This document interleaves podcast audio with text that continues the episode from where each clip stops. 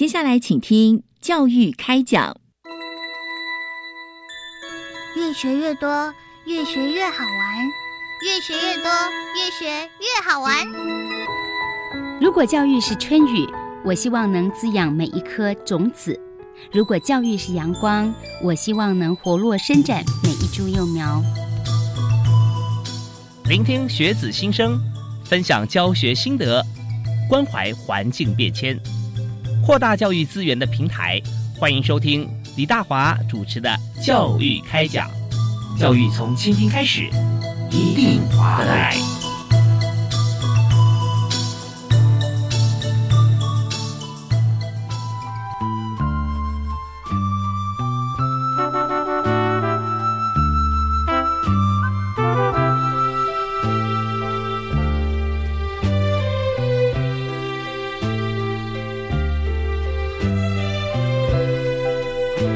位亲爱的听众朋友，大家晚安！非常欢迎您锁定国立教育广播电台，收听教育开讲，我是主持人李大华。我们在今天和大家分享的教育话题啊，是非常重要。有时候不只是在学校哈，通常我们在学校毕业之后啊，学龄前是比较少会发现，但是毕业之后，有可能因为我们工作的关系啊，各方面其实我们还是在精神方面啊是比较紧张一点哈，紧绷。那会不会产生一些像是疾病的部分呢？我们就来看看，从校园我们端，我们就先开始来看。校校园精神疾患的学生啊，我们怎么样诊断或者怎么样来治疗？也就是说，在学生处遇方面啊，我们要怎么做？所以谈这么专业的话题啊，我们今天请到一位非常专业的特别来宾，为大家介绍是国立台湾大学附设医学院啊，附设医院就是台大医院啊，啊，精神医学部身心医学科的廖世成廖医师。啊，廖教授你好，哎，大华兄好，那各位听众朋友大家好，非常欢迎廖教授啊，在我们节目现场。那目前呢，廖医师是台大医院精神科啊的这个医学科的主任哈，精神医学科主任，另外也是台湾大学学生事务处啊学生心理辅导中心主任，那同时也是卫生福利部委办这个全国自杀防治中心计划的执行长，所以这几个职务哈，其实都环环相扣啊。有我看也占用你所有时间了，是就是能者多劳吧。很多时候，有时候不只是能力，还要有心。那么在这个工作过程中，尤其在心理疾病或者心理辅导方面啊，是将心比心最难的一个工作了哈，最彻底的一个工作。所以我们今天谈到这样子的话题，但我也希望说，学生在学校里面都是身心发展非常健全跟开朗的。但是如果碰到，我们还是要帮他解决。啊，所以我们首先请教廖医师哈，廖主任来谈，就是精神疾患哈是怎么样被定义出来？我们经过怎么样的诊断嘛？啊，然后怎么样定义？而当代的精神医学界哈是如何用透过什么样方式来诊断？OK，好，那很高兴哈，那这个大华兄给我这个机会啊，来谈这个题目哈。哪里？谢谢。那确实，精神疾患是目前大家都很重视的一个议题哈。嗯哼。那我想精神疾患是怎么被定义的哈？那这边就简单跟各位听众朋友们来分享。其实我们呃精神医学界呢，我们在诊断一个精神疾病，我们靠的是会谈、嗯观察，还有像家属报告，嗯，我们去了解啊，就是我们的个案他是不是有一些特别的症状，嗯嗯嗯。那不同的疾病，它有不同的症状啊。是。那当我们搜集到足够的症状之后呢，我们去判断它是不是聚在一起，成为一个叫做症候群的概念。哦，如果单一症状的话，就等于单一疾病了，是吧？呃，不对，这个就是我要特别跟各位报告的，就是单一的症状，它有时候就只是一个症状，它甚至是一个自然的现象。哦。我举个例子，大乐透好几十亿吗？是。对，那可能有朋友们去买，嗯，买了以后发现就跟以往一样，六个号码一个都没中。啊，当下我们心情就有点低落呀。那个低落的感觉，其实就跟忧郁症的九大症状里面的其中一个情绪低落，它会有点像。哦，OK，但是它是单一，因为呃，乐透没有没有一个号码中，他就啊，怎么会这样呢？怎么又没中啊？而且通常，也许很多朋友可能哎。低落了，也许三十秒以后又买一张 啊，所以他那个时间持续的很短，是这三十秒就抱一个希望啊。是，所以我的意思就是说，有许多我们在诊断精神科疾患的这些依赖的症状本身，嗯，可能是每一个人都会有的经验。OK，对，但是我们在临床上就是我们去判断这个症状它是不是够严重，嗯，嗯时间持续的够久，嗯哼，而且相关的其他配套的症状有没有构成一个叫做症候群的概念？OK，它中间也是有强弱之分呐、对不对？当然好比说这个刚提到的是忧郁有九九个啊是，九九种症状。那如果说呃躁郁，那就不太一样了。但中间可能有些症状是相同的，但是它强弱是两种是不一样的。对，一般性质的情绪低落，我想我们比如说养的宠物过世啦，啊，嗯一个重要的朋友跟你分手啦，你都会有低落的情绪。是，对，但那不一定是忧郁症，嗯嗯，忧郁症嗯它必须要还有更多的症状，比如说像是啊、睡眠的问题，嗯哼，食欲减低啦，嗯，动作变慢啦，嗯。哦，注意力或者是思考不容易做决断啊，注意力不集中，容易累，甚至很多负面的想法，嗯。许多东西聚在一起。OK 啊，我们才能够去怀疑哦，还只是怀疑哦，嗯哦，他可能有一个忧郁症的可能性。哦，所以说哦专业在诊断的部分还不还不谈治疗哈，这诊断的部分就要先有很多的指标啊，对，有很多的指标，对。来来看，然后呃同时并存，啊，还有一个时间要对够久对啊，，因为有一些东西我们叫做反应性的，就像我刚刚举的例子，对不对？啊，乐透没有中，哎，我稍微低落了一下，但很快我又恢复一般的状态，那就不能说生病。嗯嗯，那通常以我们忧郁啊来讲，临床上需要帮忙的忧郁，有时候我们会觉得刚刚讲的那么多的症状聚集在一起，而且持续至少也许两个礼拜以上，哦光是这样还不够。嗯。我们还需要去了解说这些症状构成的症候群有没有造成个人重大的痛苦，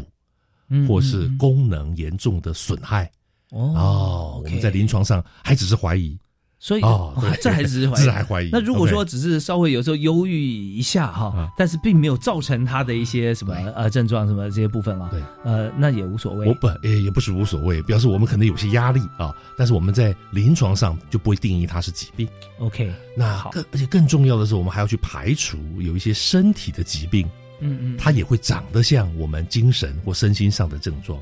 哦，比如说这个这个是很重要的，对，啊比如像甲状腺功能的低下嗯或亢进啊，那中老年人，比如说胰脏癌，嗯，有时候他一开始也会以忧郁症来表现。哦所以这些都是我们在就是大华兄您的第一个题目啊，就我们怎么诊断的，啊是。这个过程，就是我们在啊做诊断的时候，我们可能会经历的一个一个一个流程。所以你看，我们常常讲说，这个有时候观察到一个人啊，这个人可能这个忧郁症，或那个人是怎么样哈，甚至我们现在讲说神经病也不能随便乱讲哈，这有的时候还上法庭哈。没错，所以我们就 要要要定义他真的是有这个疾病，经过许多专业的判断，然后还经过一段时间，那医师有这个很丰富的经验啊，可以来做一个综合的一个一个判别，然后来看是不是啊来诊断出来他是有疾病与否。那我这边提一个另外一个议题相关的啊，就是说，呃，如果今天有一位常常优柔寡断，不太能做决定，或者有一位常睡眠不足啊，其他还 OK，但这样后会不会觉得说，因为有这个九种忧郁症症状的其中的一两种或两三种，它会不会呢是好发的高危险群呢？有些人会不会这样想？啊，大华兄，您问到核心问题了哈。嗯，就说到底这个好发的高危险群，我们以忧郁症为例子哈，嗯到底它有哪些特质？啊是类似像这样的情况。那根据国外哈很多很重要的研究呈现出来，以忧郁症这个疾病来说，它其实它的病因里面百分之六十嗯或以上的事情，其实是我们细胞外面的事情。什么意思？嗯环境的压力。，OK，哎不是先天的，对，它其实跟环境的压力其实很有关系。嗯哼，但是在我们细胞内啊，就我们人体内的东西是什么呢？相关的一些因素是什么？通常有几个重点啊。嗯，那真正体质上的脆弱性啊，大概它占的比例啊，大概不到两成。哦，，哎，那剩下的那两三成的东西呢，其实就是我们的性格，嗯哼，比如说完美主义的性格，嗯嗯，嗯。依赖的性格，戏剧化的性格，容易悲观、焦虑，事情都喜欢看到负面的性格。嗯嗯嗯，通常就在外在的压力，加上我们这个我们所谓这种容易焦虑啦、比较敏感的性格，再加上一些体质的脆弱性，综合起来嗯嗯。啊，它就是我们所谓忧郁症的一个病因的组合。，OK，对，所以外在的压力还是一个很重要的点，是，但是那个外在的压力，有时候我们说压力，有时候是助力，对不对？嗯嗯嗯。危机就是转机。呃，没错，它到底要往疾病的方向走，还是往我们更超越啊更更这个怎么样复原力更强的方向走，其实就端赖我们怎么去处理压力呀。所以有时候乐观啊悲观它是一个关键了哈。对是是 看问题一体两面啊。OK，好，那我们现在知道说精神疾病啊，它要被定义啊，在当代的医学方面哈、我们就看到要诊断非常的精确，而且要专业的判断。因为如果一般的朋友你的看法哈、呃是这个样子，但是专业的学理来判断的时候，它可能是另外一个方向啊，这是不一样的。所以大家千万不要自己会呃认为自己怎么样，或者说来评断他人。不过也有一个讲法，就是说，当自己觉得说、我是不是有精神官能症啊，有精神疾病啊，那表示你还好啦啊，是吧？如果自己觉得我没病啊，你说我有病，你才有病，那那可能真的需要再鉴别一下。对，大华兄也有提到另外一个更重要的议题啊、就是我们把我们所谓的精神疾患啊，嗯或身心疾病，我们去做大的分类啊，它其实有两群。嗯哼，有一群啊，就刚刚大华兄提到的，就是我其实有很清楚的病视感，嗯嗯嗯，而那个病视感本身的强弱啊，其实就是我们诊断的一个重要的依据。哦，对，那个在古老的分类啊，它叫做精神官能症类型的疾病。，OK，像我们的忧郁啊、焦虑啊，其实我们有这样困扰的朋友，他其实很清楚知道他那个状态是不对劲的，嗯嗯是痛苦的是啊，他想要脱离而脱离不了。对啊，那有另外一群朋友呢，他罹患的疾病就比较不幸，那个疾病本身会让他本身没有病视感。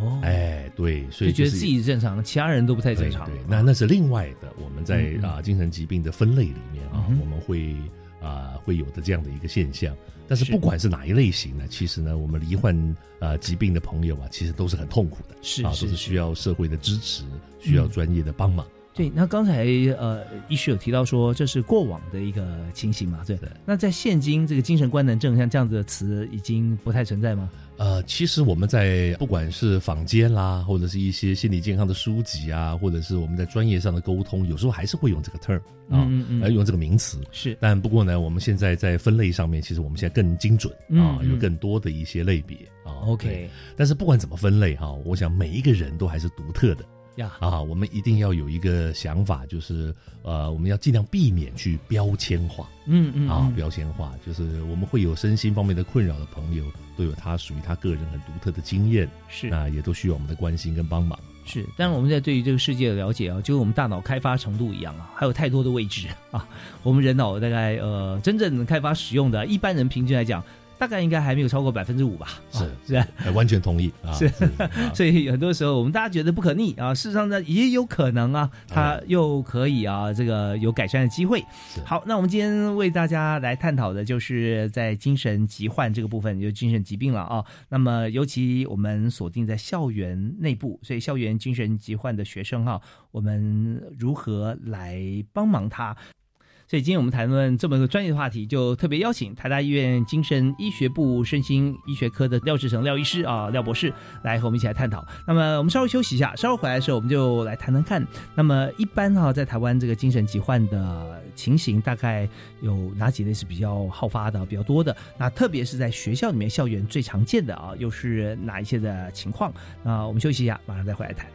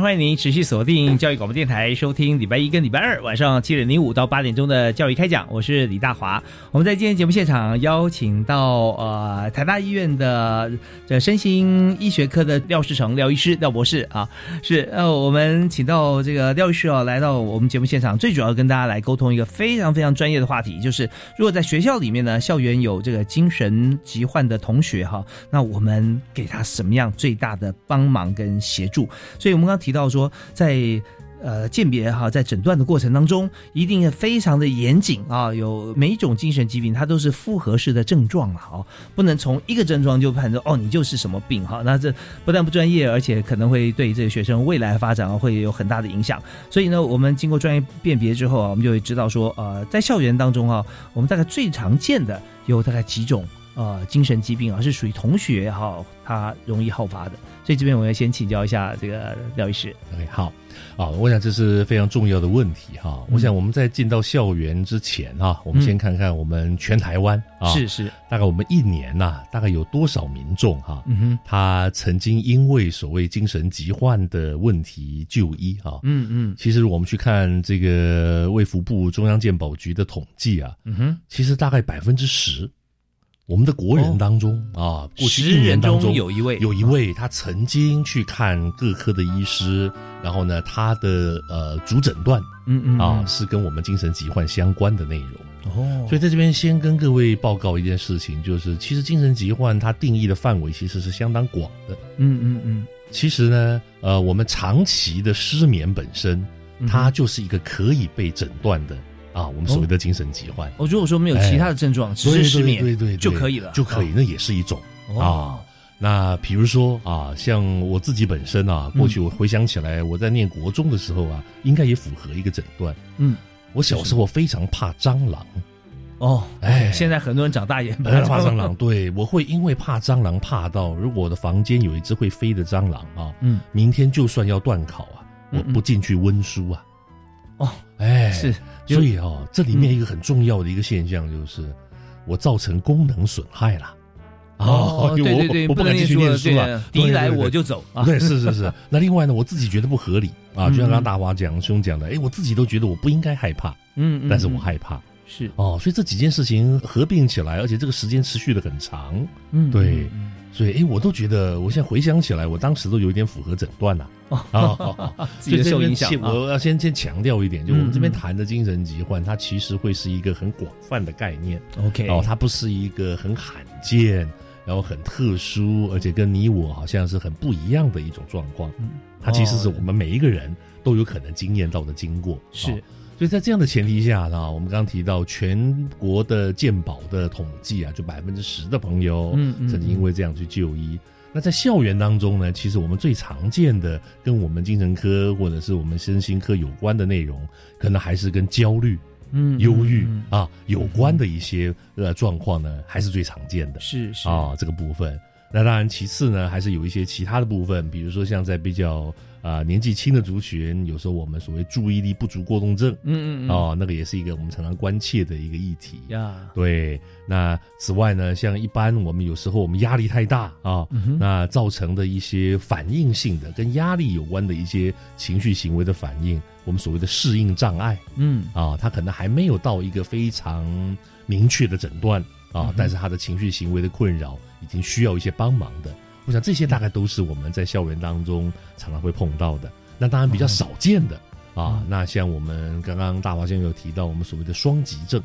啊，就所谓的躁郁症，俗称的啊。那通常他呃比较一开始会发病的年龄，有时候也是在我们高中大学的这个阶段。嗯嗯啊，那当然我们这些年也蛮有大家蛮有印象的啊。比如说，像是一些我们说这个自闭类型的啊啊等等的一些啊一些困扰啊，好像我们也会偶尔会听到。所以整体来讲，还是以焦虑啦、忧郁啊啊那这一类的问题啊，还有一些失眠的问题啊，我想可能还是比较常见。好，那在这边我就想到几个点哈，我想询问一下。第一个就是说，呃，刚提到了像是过动啊，或者自闭啊，这样这样。呃，当然我们也回想到上一段啊，廖师傅跟我们提到，如果要鉴别诊断或者说要要判断一位这个朋友他是不是有像这样的疾病，我们有分成呃百分之六十是属于细胞以外的啊。环境造成的，对不对啊？有些是身体的疾病。对，不过大我就补充一下，刚刚提到那个百分之六十四十啊，那个其实是指忧郁症的部分。哦，忧郁症啊。其实不同的疾病啊，它的那个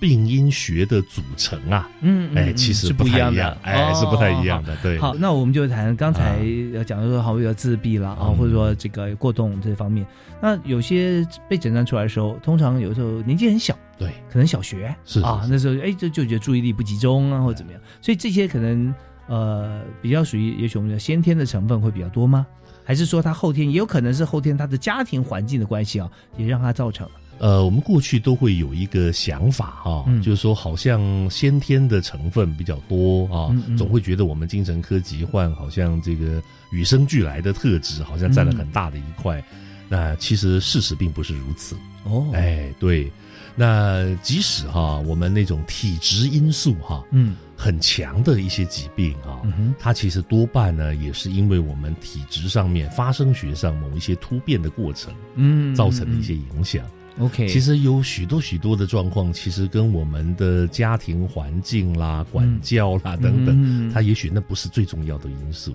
OK，有些可能其实是我们每一个孩子他独特的体质上面的某一些变化。对，有时候我们因为这样疾病，然后就回溯说，哎，是不是你这个呃上辈子没烧好香呢？或者说你的家族遗传呢？啊，这样，其实这样子，刚才这个廖医师特别讲，这种看法哈未必真切啊，很多都是由这个后天，也许我们看到有。许多的疾病本来是属于罕见疾病的，但是就有些朋友，他甚至啊年龄到了四十五十，他突然就发生了啊，这也很多是属于这个字体方面的一些变异啊。对，所以我们在病因学的探讨上面啊，其实当然不同的时代有不同的说法啊。不过我们目前的一个看法是，不管哪一类型的我们精神科的疾病，大概都要同时考虑生物的、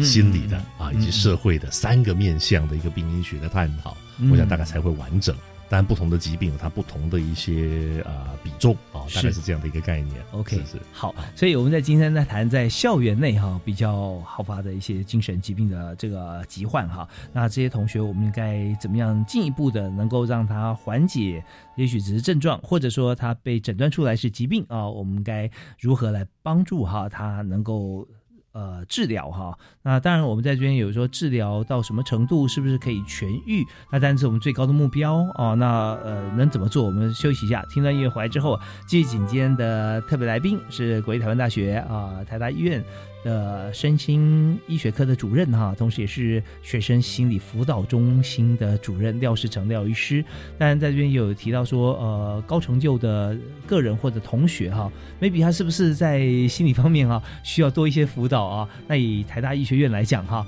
我们知道说这么多优秀的同学，那本身呃会不会在这方面啊？但，我们不是说这所学校，而是说我们以像比较高成就、学业方面高成就的同学来讲，有没有哪些地方要特别注意哈？我们也请这个主任来跟我们来一起来分享探讨。好，休息一下，马上回来。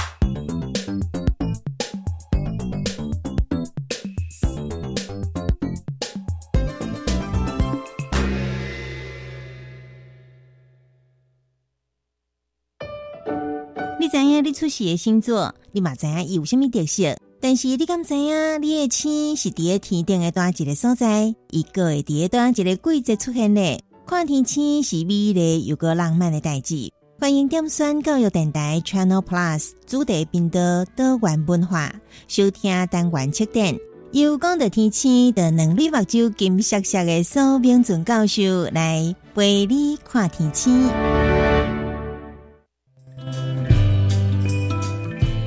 这次参观 Change Maker 计划团队成果展，我有个很重要的感想。哦，什么感想？我要参加一百一十三年青年社区参与行动二点零 Change Maker 计划。对，一起为台湾的社区共同发展努力。现在就加入青年组 FB 粉丝专业，掌握最新消息。让我们用行动延续地方的故事与文化。以上广告是由教育部提供。亲爱的民众，即日起，行政院主计总处将办理家庭收支调查，派员到府上进行访问。访问项目包括家庭收入、支出、设备及住宅概况。调查结果仅作为整体统计分析，提供政府制定相关社会福利政策参考。您的个别资料我们会妥善保密，绝不外泄。谢谢您的配合。以上为行政院主计总处广告。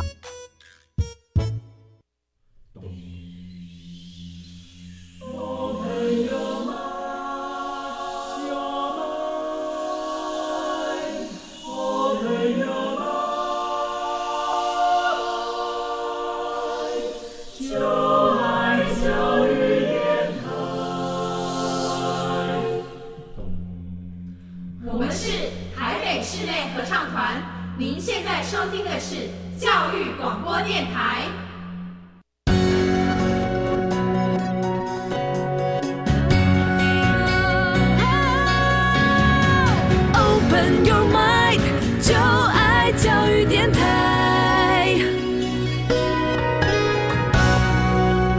今天所收听的节目是在教育广播电台教育开讲，每个礼拜一跟礼拜二晚上七点零五到八点钟，那大华为您来探讨各方面的教育议题，还有教育政策如何的来执行，跟同学之间哈，学校校方跟同学啊师生互相来进步。那今天我们谈的是在校园里面，如果说各种因素形成的精神疾患啊，那么该如何来协助学生啊能够度过，甚至改善或者痊愈？那接受我们访问的是。台湾大学附设医院啊，身心科廖世成廖医师。那廖医师刚才我们所介绍到有关于在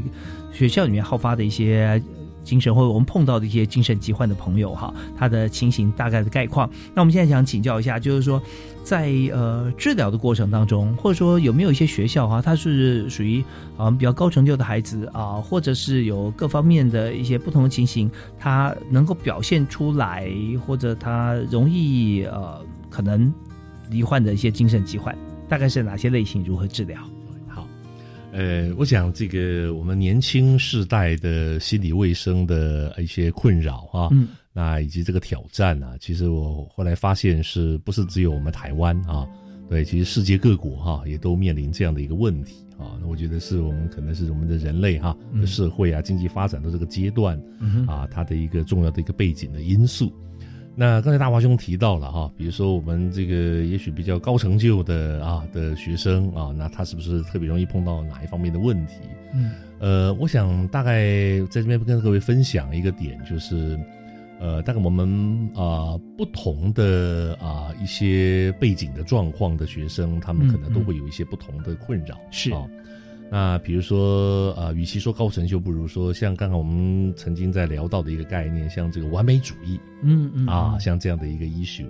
那其实许多成功人士哈，或者是我们这个学业表现很好的学生，大概多半都有点完美主义倾向啊。但是 完美主义倾向有时候呢，在某一些时刻呢，它也容易让我们累积更多的压力。啊，这就是我刚刚提到，我们如果在上一段提到的，像忧郁症的一个病因里面，嗯嗯，环境压力跟我们的性格特质的交互作用是。那个概念，对。所以像这个部分呢，确实我们在过去在临床工作或者校园工作当中，我们当然也会观察到这样的一个一些现象啊。那当然这边有一段是我们要谈预防嘛，哈，但当刚刚大华中提到治疗哈，我想可能因为时间的关系哈，我就大概赶快进入到我的一个希望也跟各位分享的点。其实我们假设了哈，呃，我们今天有一位，比如说我们觉得他忧郁的状况，让我们很担心的学生啊，嗯嗯，那我们带他去寻求专业的帮忙。那到底专业人士哈会怎么样来帮忙治疗这个孩子？是，我想还是回到忧郁的这个概念啊。如果今天是到了一个生病程度的忧郁啊，它其实在治疗的选项上面啊，它可以有所谓的心理治疗，嗯哼，那也可以有药物治疗啊，两个选择。那通常我们可以并用吗？也可以并用啊。那当然，通常是我们单独用心理治疗就好，还是单独用药物治疗就好，还是说我们两个并用？其实有时候就要希望能够要在专业的啊医师啊，或者是我们临床心理师、智商心理师哈，能够去做一个相关的判断。那目前我们现在最需要能够去精进的部分呢，其实就是不同的专业之间啊，我们很多的个案啊，能够互相的啊，能够整合在一起来帮忙他们。基本上比较轻的忧郁啊，有时候呢，可能我们如果是依照美国精神医学会的建议啊，其实以聚焦在忧郁症的心理治疗啊，或者是药物治疗，可能都可以。嗯嗯。啊，那当然，如果严重程度比较高，或者是自我伤害的风险比较高的情况的话呢，有时候药物的它的 priority 是优先顺序会高于啊所谓的心理治疗的一个部分。先让它立即的危险化除。是是。那当然，我们知道，像以忧郁症来讲，如果我们选择药物治疗，它有一个我们一定得克服的难题，就是通常从开始投药啊，嗯。到药物出效果出来啊，通常有一个时间的一个延迟，大概多长啊？通常啊，可能要四到六个礼拜，它那个效果才能够比较明显的发挥出来。嗯嗯，对，而且呢，可能每一个人对不同的药物的一个反应也不太一样。是对，所以当中就需要一个很密切的啊，跟专业人员的一个合作的这样的一个过程。对，那过程当中这个药不能随便停下来，对吧？呃，当然就是我们要配合这个专业啊医师啊的这样的一个一个建议啊。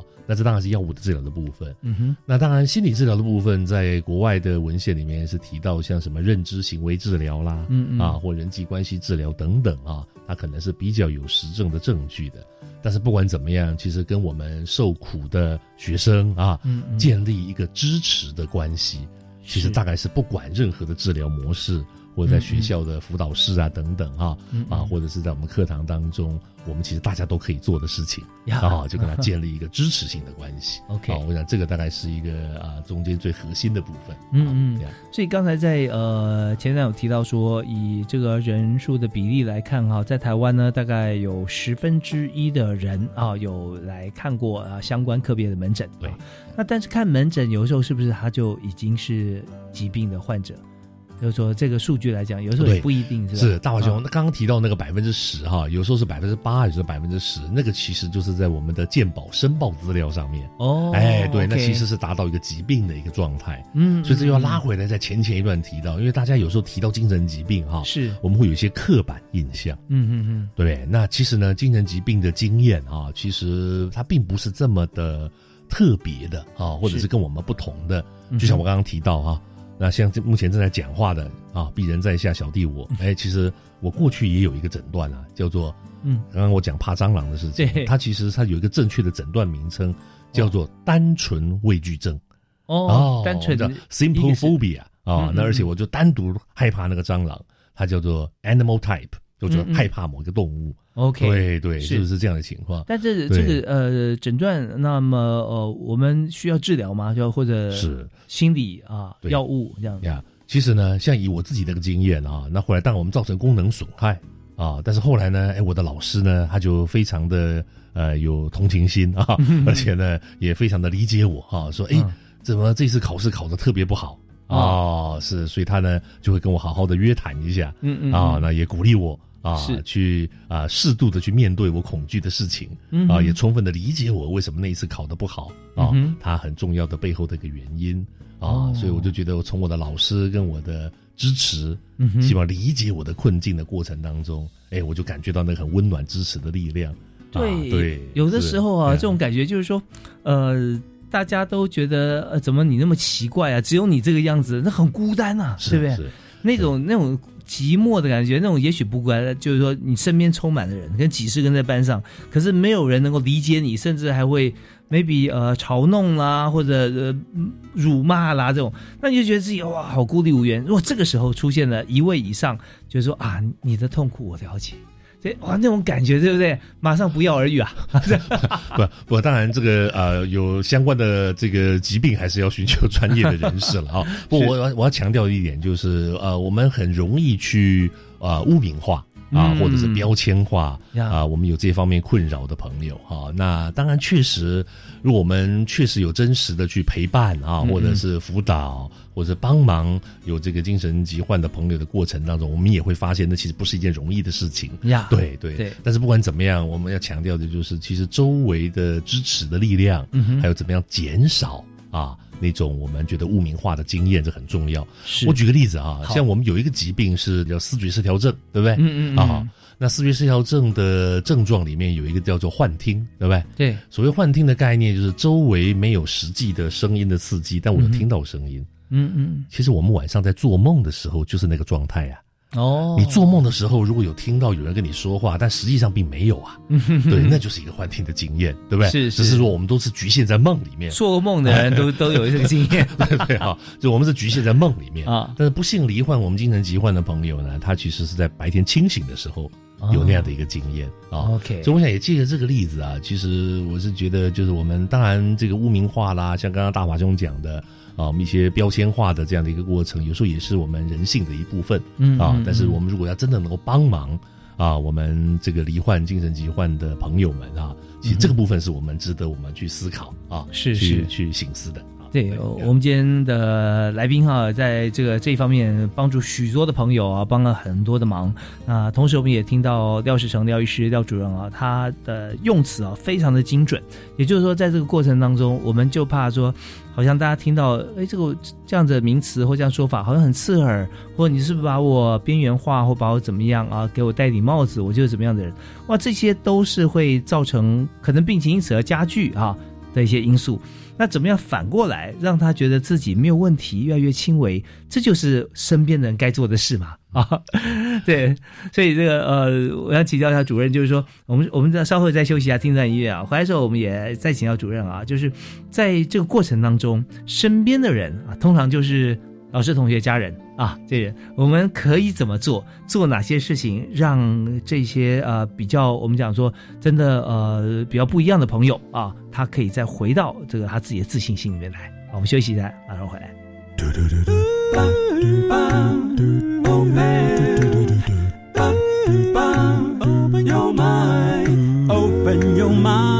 就爱教育电台。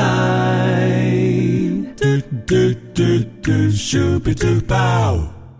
非常欢迎您在每个星期都锁定教育广播电台的教育开讲。那我是主持人李大华。我们在今天谈的是校园里面的精神疾患啊。那么在校园在读书的过程当中，那么我们如果在精神方面出现一些症状啊，甚至被诊断出来啊是患了精神方面的疾患疾病啊，那我们该怎么样处理？那今天我们来主谈这个主题的来宾啊，可以说非常专业，台大医院精神医学部的身心医学科的主任，在过往经历里面呢。我们也看到哈，有许多的呃这个专业的经历啊，是台大医院住院医师。训练计划精神医学部的课程主任，所以不但自己要这个辅导学生，自己要呃来看诊，同时也要帮忙这个培训啊住院医师哈，要帮排课，所以这个地方就真的专业。我们要看看让同学让未来的医师怎么样循序渐进，能够有个最正确的一个呃方式啊，能够了解病人，进而做出了一些呃处置啊。那当然这边有很多的经历，包含在各个方面哈，像台大医院临床伦理。委员会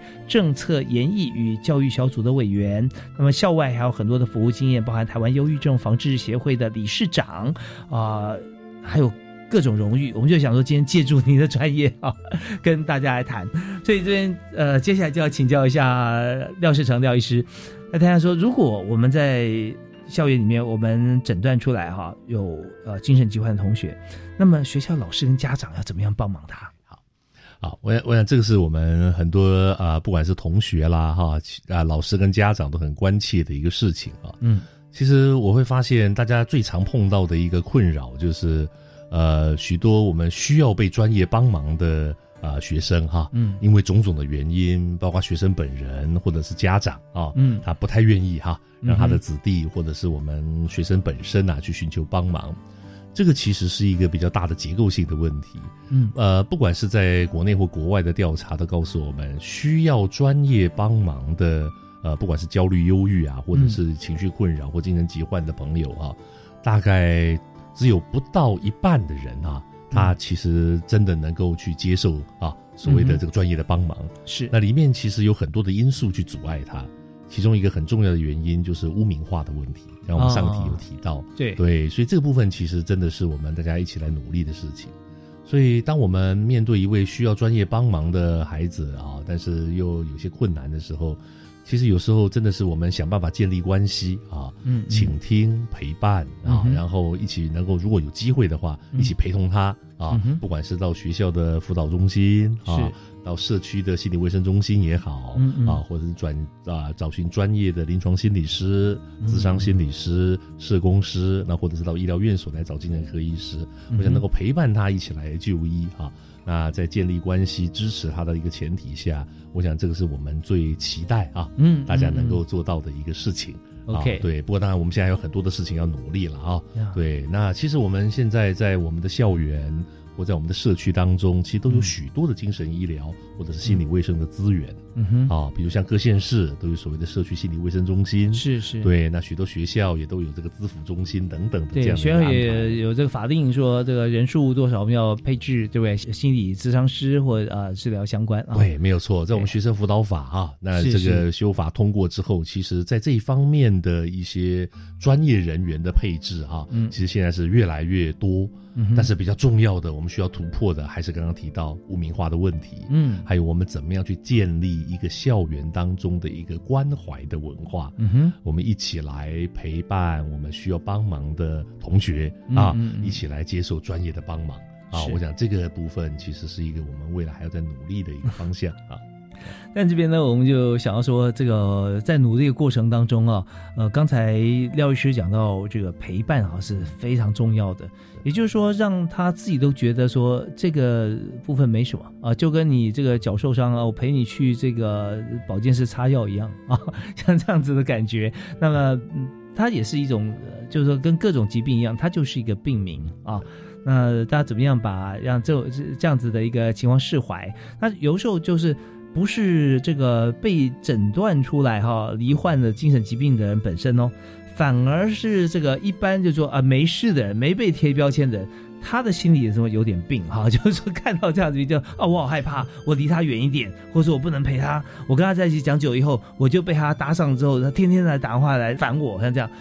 那其实这点是可以经过。对于一些没有被诊断出来、一般所谓正常学生给予教育嘛？哎哎，所以啊，这个大华兄有讲到一个很重要的重点啊。那根据国内外很多研究都告诉我们啊，当啊一个孩子啊一个学生他有情绪跟行为上面的困扰，或者他可能是在精神疾患上面可能需要帮忙的一个朋同同学的时候，他的求助的人啊，嗯，多半第一个不会是导师，不会是辅导老师，不会是精神科医师，不会是心理师，都是同学们。是是，所以这个呃，所以有一种说法就是，其实呃，我们在校园当中如何去推动刚刚我前面提到的关怀文化的概念啊，就大家能够彼此关心，那彼此有所谓的心理卫生的势能啊，就我们了解啊，什么是精神疾病，我们要怎么去跟有这样困难的朋友去建立关系，这是很重要。但是呢，我也这边要特别强调一点，是助人者有时候本身也会很有压力。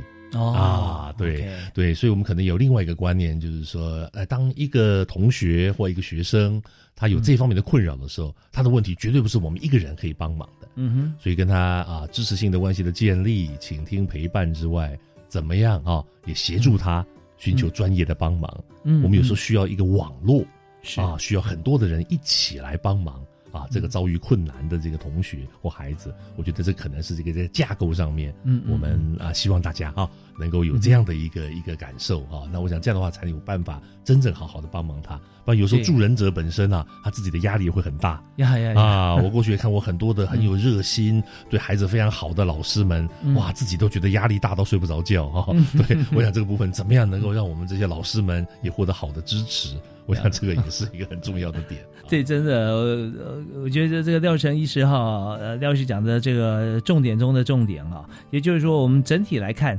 嗯，一个人好，他绝对不是他自己哈去看了医生，然后自己就变好了，是一群人去帮助他，然后大家一起会更好啊。那所以有没有可能，就我们刚讲到这个呃，忧郁症来讲，比方说九种症状啊，那今天大家都去看医师，但我没有九种症状，我只有一种症状。我也陪着有 maybe 九种症状的同学一起去啊，但这我我们我们相信说，这绝对不是一个医疗资源的耗费，而是说我们要更多的专业人士，可能好几关嘛，还没有寻求到一个医师级的治疗之前，我们先有咨商的部分哈。那大家总是有一步一步呃，可以更接近最完美的治疗方式嘛。那所以在这边呢，先让这个呃心里面啊本身就觉得有点不好意思，或觉得说可能会被贴标签，或者可能别人会说我不一样，或说我的呃不好的话。那大家先陪着他一关一关走，也许只有他一个走到最后一关啊，是最后做的治疗啊，而被诊断出来治疗。但是在过程里面，他是觉得我没有那么特别的。那大家也花一点时间陪一陪，但是千万不要太这个攻击面事主啊，太入戏啊，就变成哦你自己觉得你好累。在你觉得很累之前呢，我们是不是有些办法？是哎，我先休息一下啊，或者我换一个人再陪你啊，用这种方式是不是也是呃比较 soft 的一点呀？对，所以我是觉得这个刚大华兄讲到非常重要的重点啊，就是我们助人者本身哈，所以其实也是需要怎么讲啊？我们所谓的往往相连的概念啊。嗯。那其实我们在谈这种帮助我们需要帮忙的哈，有身心状况的朋友的时候。其实我们真的是不要单打独斗啊，嗯啊，能够是一群人啊，大家彼此支持啊，用这样的一个概念，而且不同专业之间啊，也要不同的支持转介啊。嗯，那其实我们现在社区当中有许多的一些专业的一些资源哈，嗯，那我们在这个网络上面啊，也有很多啊心理卫生相关的一些资讯，那那些呢也都是大家可以哈。去做一些了解啊，那也会更增加啊自己刚刚所面前面提到的心理卫生的势能啊，嗯，我们说 mental health literacy 啊那这样的一个概念啊，我想也会有助于我们去帮忙啊需要帮忙的朋友。嗯，好，那我刚刚提到这个网网相连啊，既然我们上了网络的话哈，那刚提到说有有一些。部分我们可以了解，那么大概我们可以怎么样进一步的在网络上了解精神疾患的这个资源？OK，好，那其实当我们发现周边有啊这样需要帮忙的朋友，或者是说我们自己也怀疑我们自己有这方面做状况的时候，我们都会上网去找资料啊。不过我们现在发现啊，这个网络的世界啊，这个有时候假消息很多啊，或者错误的消息很多啊。那在这边呢，就跟各位推荐啊一个网站。叫做卫生福利部的网站啊，哦，如果各位啊去在搜寻引擎上面打卫福部啊，那后面再打一个属于心理健康专辑啊，各位就会到了我们新口司里面的一个网站，那里面有二三十本线上的图书啊，各位可以下载。那每一本图书呢，里面都是指一个疾病，一个精神科的疾患，啊，或者是一个啊身心健康的一个问题啊。嗯，那是由我们啊台大医院精神科的啊同仁啊，过去在帮忙卫福部去建立的一个内容。是，对。那这个内容本身呢，我们也经过很多教育学的专家帮我们批改啊，就是说它的遣词用字。啊，他的说法要能够让大家都能够理解。对，有时候专有名词太多，对对，反而读不下去。那所以这个呢，也是跟各位啊，就是这个不是老王卖瓜啊，就是推荐大家 啊，那里面都应该会有一些比较正确的资讯。那另外一张在各大医疗院所哈相关的一些卫教的网站，我想那里面也会有一些比较正确的一些资讯。啊，我想这部分呢，大概都是呃，我们大家可以去参考的一些内容。是，那在廖世成医师跟我们讲这么多的，不但是我们怎么样来看待像这件事情啊，如何来同理，或者我们自己怎么样寻求协助，同时我们看网络上这么多的资源。那当然，我们在谈到这边，我们在已经把所有校园精神疾患的同学哈，我们该协助跟我们怎么样来对待啊，合情合理的方式啊，大家一起共处来帮忙他啊，大概已经很。完整的建构出来。那我还有一些呃议题想请教哈，就是说，比方大家也看精神科的医师啊，非常的伟大，因为协助一个好像他找不到资源。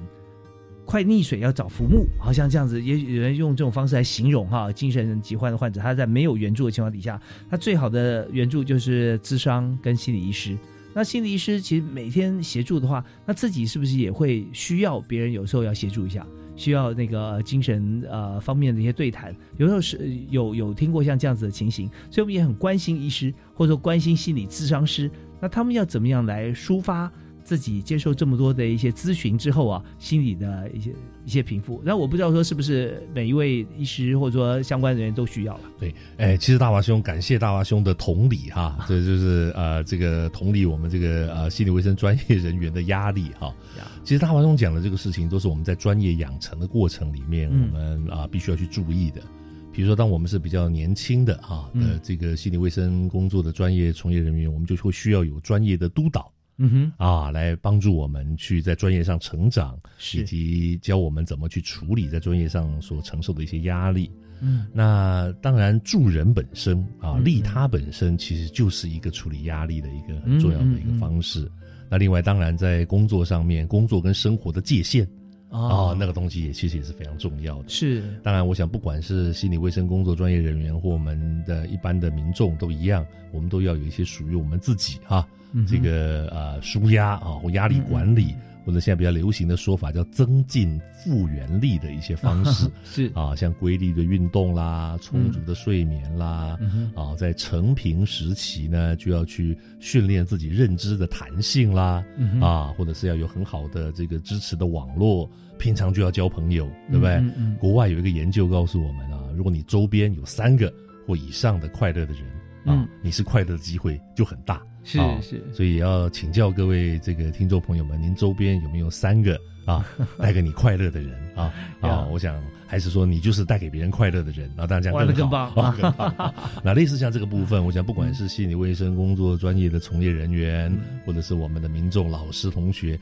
我想怎么样去做心理健康促进的这样的一个工作哈，其实也是我们很值得去关注的 啊，未来要持续学习的点。是真的很棒啊！这有时候啊，现在这个现代社会嘛，我们不是大家庭啊，所以有时候住在隔壁对面，我们也许一年都没碰碰过他，那家里面一个人住啊，但是发觉现在啊，其实这个毛小孩非常疗愈啊。虽然没有快乐的人在旁边，但是你一回家就有哦非常可爱的 Papi 跑过来迎接你啊，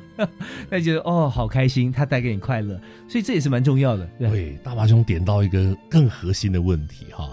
呃，我们真实的人的关系，刚刚讲到三个快乐的人，或者是毛小孩，这背后其实有一个 common element，一个一个共同的一个一个一个内容，其实就是关系。啊。对，所以我想啊，我们不幸罹患精神疾患的朋友们，他其实因为那个疾病本身，有可能让他的社会的网络，嗯，跟周围的人的关系发生困难呀。啊，那那个也是我们要怎么样啊，去帮忙他重新建立他跟这个社会、跟周遭知识系统的连接啊的这个过程。我想那个东西呢，其实这这是非常重要的。而且通常呢，我们心理卫生专业人员也许不能帮啊很大的忙，嗯，其实还是要靠啊每一位啊他周遭的朋友们啊，我们大家怎么一起来做？我想那个才是最重要的。OK，好，我们今天非常感谢啊廖世成廖医师在短短的节目时间里面，把我们现在在校园里面，甚至我们在毕业之后啊，在一般社会上所碰到的一些精神方面的压力，甚至已经啊压力太大啊，或者各种因素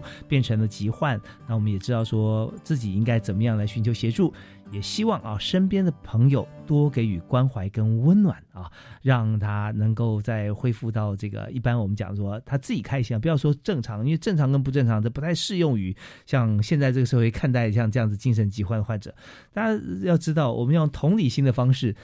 其实我们每个人都需要了啊，只是呃我们呃需要的方向也许不是这么样子的一样，但是大家一起啊携手共进，给予温暖啊，往前走是很重要。好，我们今天是非常感谢廖世成医师。你有最后有一些建议给大家吗？就是讲两句话我们在帮忙别人之前啊，我们也要先帮忙好自己啊。所以，我们助人者要很重视自己的啊自我身心健康的管理啊是好，非常感谢廖世成廖医师哈，也是台湾大学啊学生事务处啊，在呃帮助学生啊身心方面智商相关的主任哈。那我们也希望大家在整个不管是在求学还是在工作过程中，我们都能够将心比心，能够大家呃互相扶持啊，让我们社会会更加完美。好，再次谢谢廖医师廖教授，谢谢。好，谢谢大华兄，也谢谢各位听众朋友。是我们下次再会哈，拜拜。